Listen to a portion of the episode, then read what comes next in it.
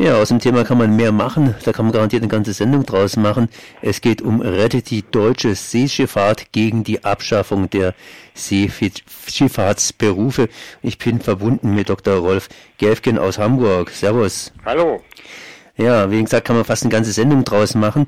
Und als Landrat fragt man sich natürlich, was geht uns die See an? Was gehen uns die Seefahrtsberufe an? Aber natürlich gehen uns die was an, denn damit sind wir ja auch mit der Welt verbunden, nicht nur Deutschland, sondern auch Europa. Und uns geht die Flotte so nach und nach verloren. Ähm, was hat es denn tatsächlich für uns für eine Bedeutung, wenn die Seeschifffahrt für uns verloren geht? Ja, die Bundesrepublik Deutschland ist eine klassische Exportnation. Die einen beklagen das, die anderen heben es immer wieder hervor. Vor allen Dingen die Wirtschaft hebt es immer wieder hervor, die Politik auch. Und das bedeutet natürlich, äh, einerseits äh, haben die äh, Seehäfen her herausragende Bedeutung, andererseits ist es so, es gibt natürlich auch einige europäische Seehäfen, vor allen Dingen holländische Seehäfen, die für die deutsche Wirtschaft eine große Rolle spielen.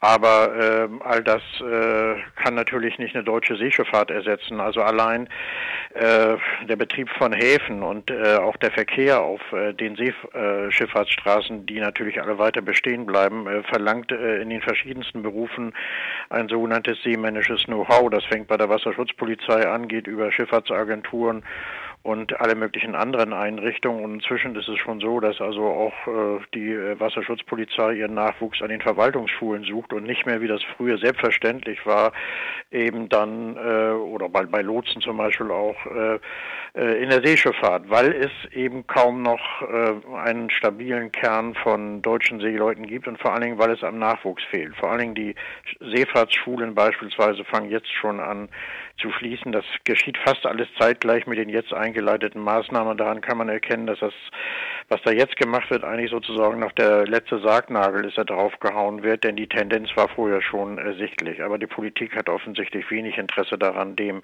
gegenzusteuern, weil sie den Vorstellungen und Wünschen der Räder kritiklos folgt und gar kein eigenes äh, Schifffahrtskonzept besitzt. Trotzdem, es gibt noch europäische Räder, sprich Räder, die im Prinzip in Europa sitzen, allerdings ihre Schiffe unter anderer Flagge fahren lassen, sogenannte Billigflaggen, sprich die europäischen Standards, die werden da nicht eingehalten. Das ist richtig.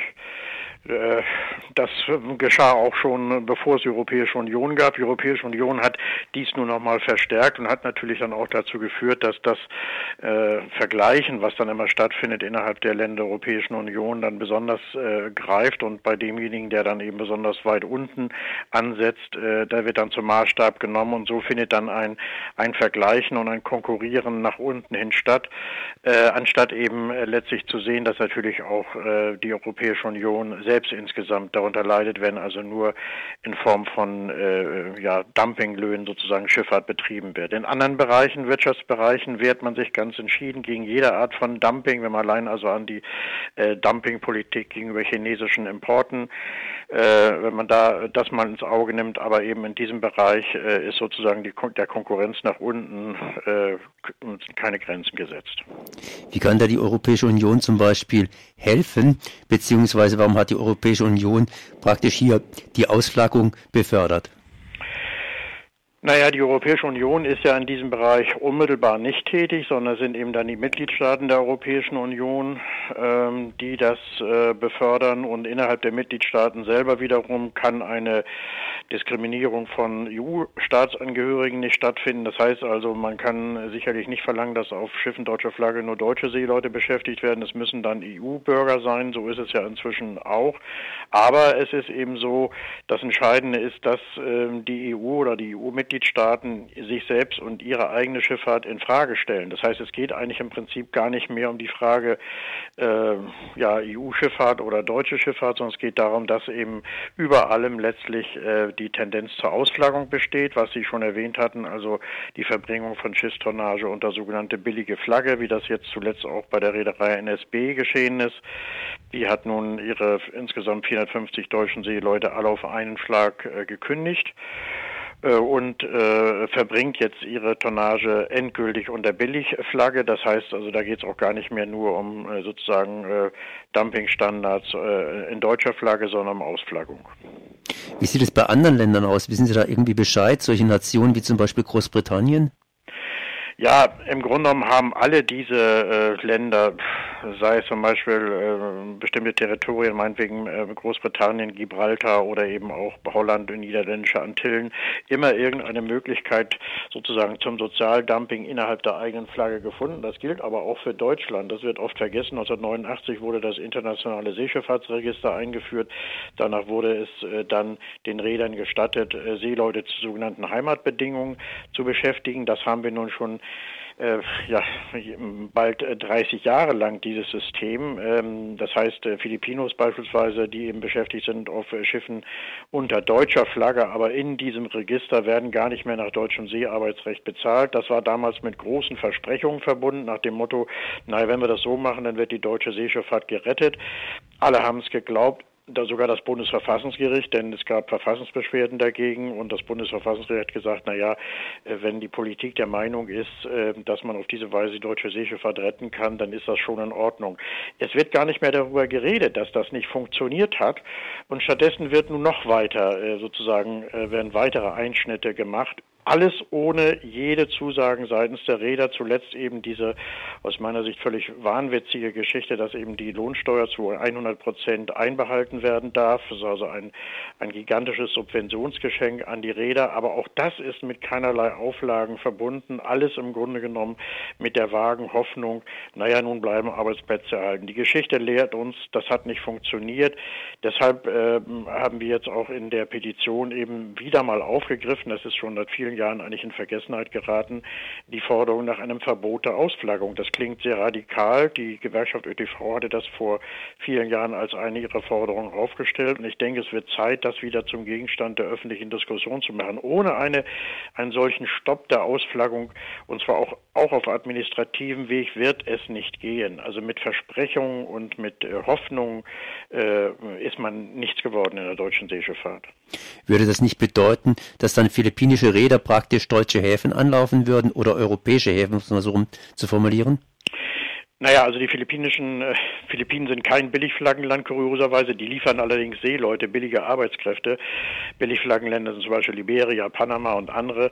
Naja, und bei denen ist es so, also die 99 Prozent eigentlich der Schiffe unter Liberia oder Panama-Flagge haben diese Länder nie gesehen. Also wenn ich ein Schiff sehe auf der Elbe, das hat Liberia-Flagge, dann wird es fast nie aus Liberia kommen, beziehungsweise auch liberianische Häfen nicht anlaufen. Das ist einfach nur ein manipulativer Akt äh, der akzeptiert wird. Der ist eigentlich auf international rechtlicher Ebene schon Ende der 50er Jahre geächtet worden, dem nämlich äh, damals die Seerechtskonvention verlangt hat, dass zwischen Flagge und äh, dem, also zwischen Schiff und dem Flaggenstaat eine sogenannte natürliche Verbindung bestehen muss. Ähm, eine natürliche Verbindung besteht natürlich nicht, wenn das einfach nur irgendwie ein Federstrich äh, in einem Schiffsregister ist, aber das ist nie vollzogen worden. Und es wäre eigentlich Sache auch der Nationalstaaten gewesen, gewesen, das endlich mal zu vollziehen. Viele Jahre hat man ja auch zugeschaut, was für Dinge dann direkt vor der eigenen Haustür passieren, wenn dann also, wenn wir diese Tankerunglücke beispielsweise vor der bretonischen Küste, das hat dann dazu geführt, dass man mit Wege, im Wege von Hafenstaatenkontrollen gerade eben die sogenannten Billigflaggenschiffe dann auch effektiv kontrollierte und dass heute auf Billigflaggenschiffe wegen internationaler Konvention äh, jedenfalls überwiegend auch andere Sicherheitsstandards gelten. Aber der Trend zur Ausflaggung, dieser Versuch sozusagen äh, die Schifffahrt zu unterlaufen, einfach mit diesem bloßen Trick äh, des Flaggenwechsels, der hält an und der ist ja eigentlich in jedem anderen Wirtschaftsbereich nicht möglich. Es wird immer gerne gesagt, na ja, im Wege der Globalisierung gibt es eben auch Betriebsverlagerung. Das ist aber alles Unsinn, weil ja die Schiffe nicht verlagert werden. Die bleiben da, wo sie sind. Die machen das genau das Gleiche wie vorher. Es wird einfach nur eine andere Flagge gezogen. Es wäre so, als wenn bei VW in Wolfsburg plötzlich irgendwie nicht mehr ein Werkstor ist, sondern ein Grenzzaun und dann gehört das eben nicht mehr zur Bundesrepublik Deutschland, sondern, äh, was weiß ich, zu den niederländischen Antillen oder so ähnlich. Das ginge nicht. Es wäre völlig absurd. Niemand äh, könnte auch nur ansatzweise auf die Idee kommen. Aber in der Seeschifffahrt ist das nun über Jahrzehnte, hat es sich eingespielt, aber es gibt keinen Grund, sich daran zu gewöhnen. Ich finde im Gegenteil, die Diskussion muss jetzt mal umgekehrt werden oder es muss einfach überhaupt erstmal eine vernünftige Diskussion stattfinden, denn im Grunde genommen ist es einfach so, dass was jetzt äh, von der Bundesregierung da auf den Weg gebracht worden ist, ähm, ja, das ist eigentlich völlig ohne jede Debatte hat das stattgefunden, auch ohne Widerstand. Leider hat auch die Gewerkschaft Verdi da mehr oder weniger nur zugeguckt und mit den Achseln gezuckt. Das heißt, man müsste sagen, rettet die Standards, die hier gesetzt worden sind. Entschuldigung.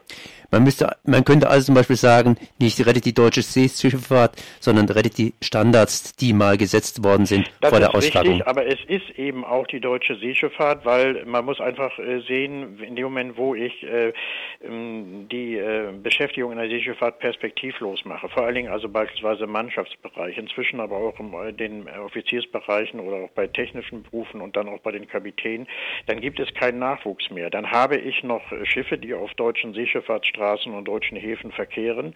Aber ich habe nicht mehr dieses soziale Potenzial deutscher Seeleute. Und deutsche Seeschifffahrt heißt ja nur mehr als eben nur deutsche Schiffe mit äh, ausländischen äh, Seeleuten, sondern heißt eben auch deutsche Seeleute. In, insofern hat eben dieses äh, Sozialdumping einerseits, aber andererseits auch diese Lockerung bei der äh, äh, Schiffsbesetzungsverordnung, die jetzt äh, ähm, durchgesetzt wird, enorme Bedeutung für die Zukunft. Man kann das nicht einfach nachholen. Wenn also die Seefahrtsschulen, einige haben bereits geschlossen, fangen oder fangen jetzt damit an, wenn die Seefahrtsschulen schließen und sowas spricht sich ja auch an der Küste ganz schnell rum. Also jeder, der zur See fährt, weiß auch, wie die Bedingungen sind. Und Leute dann diesen Beruf gar nicht mehr ergreifen und sagen, nee, das mache ich nicht. Ich hätte es vielleicht gemacht oder ich habe ein Patent, ich mache es trotzdem nicht. Dann ist das nachhaltig. Das ist nicht eine Sache, die kann man, die man sozusagen dann ja je nach Bedarf vielleicht in drei oder vier Jahren wieder umpolen kann, sondern dann ist einfach der Schalter gelegt und ja, dann wird die Zukunft eben zeigen, äh, dass dieser ganze äh, Wirtschaftszweig, jedenfalls was die deutschen Arbeitskräfte betrifft, ausgetrocknet wird. Wo kann man sich über die Petition informieren? Man kann sich informieren bei der äh, äh Website Open Petition, ein Wort O-P-E-N-P-T-I-T-O-N. Und da ist unter dem Stichwort Rettet die deutsche Seeschifffahrt unsere Petition aufgelistet. Das war Dr. Rolf Gerfken zu Rettet die deutsche Seeschifffahrt gegen die Abschaffung der Seefahrtsberufe. Ich danke mal für dieses Gespräch. Ich danke auch.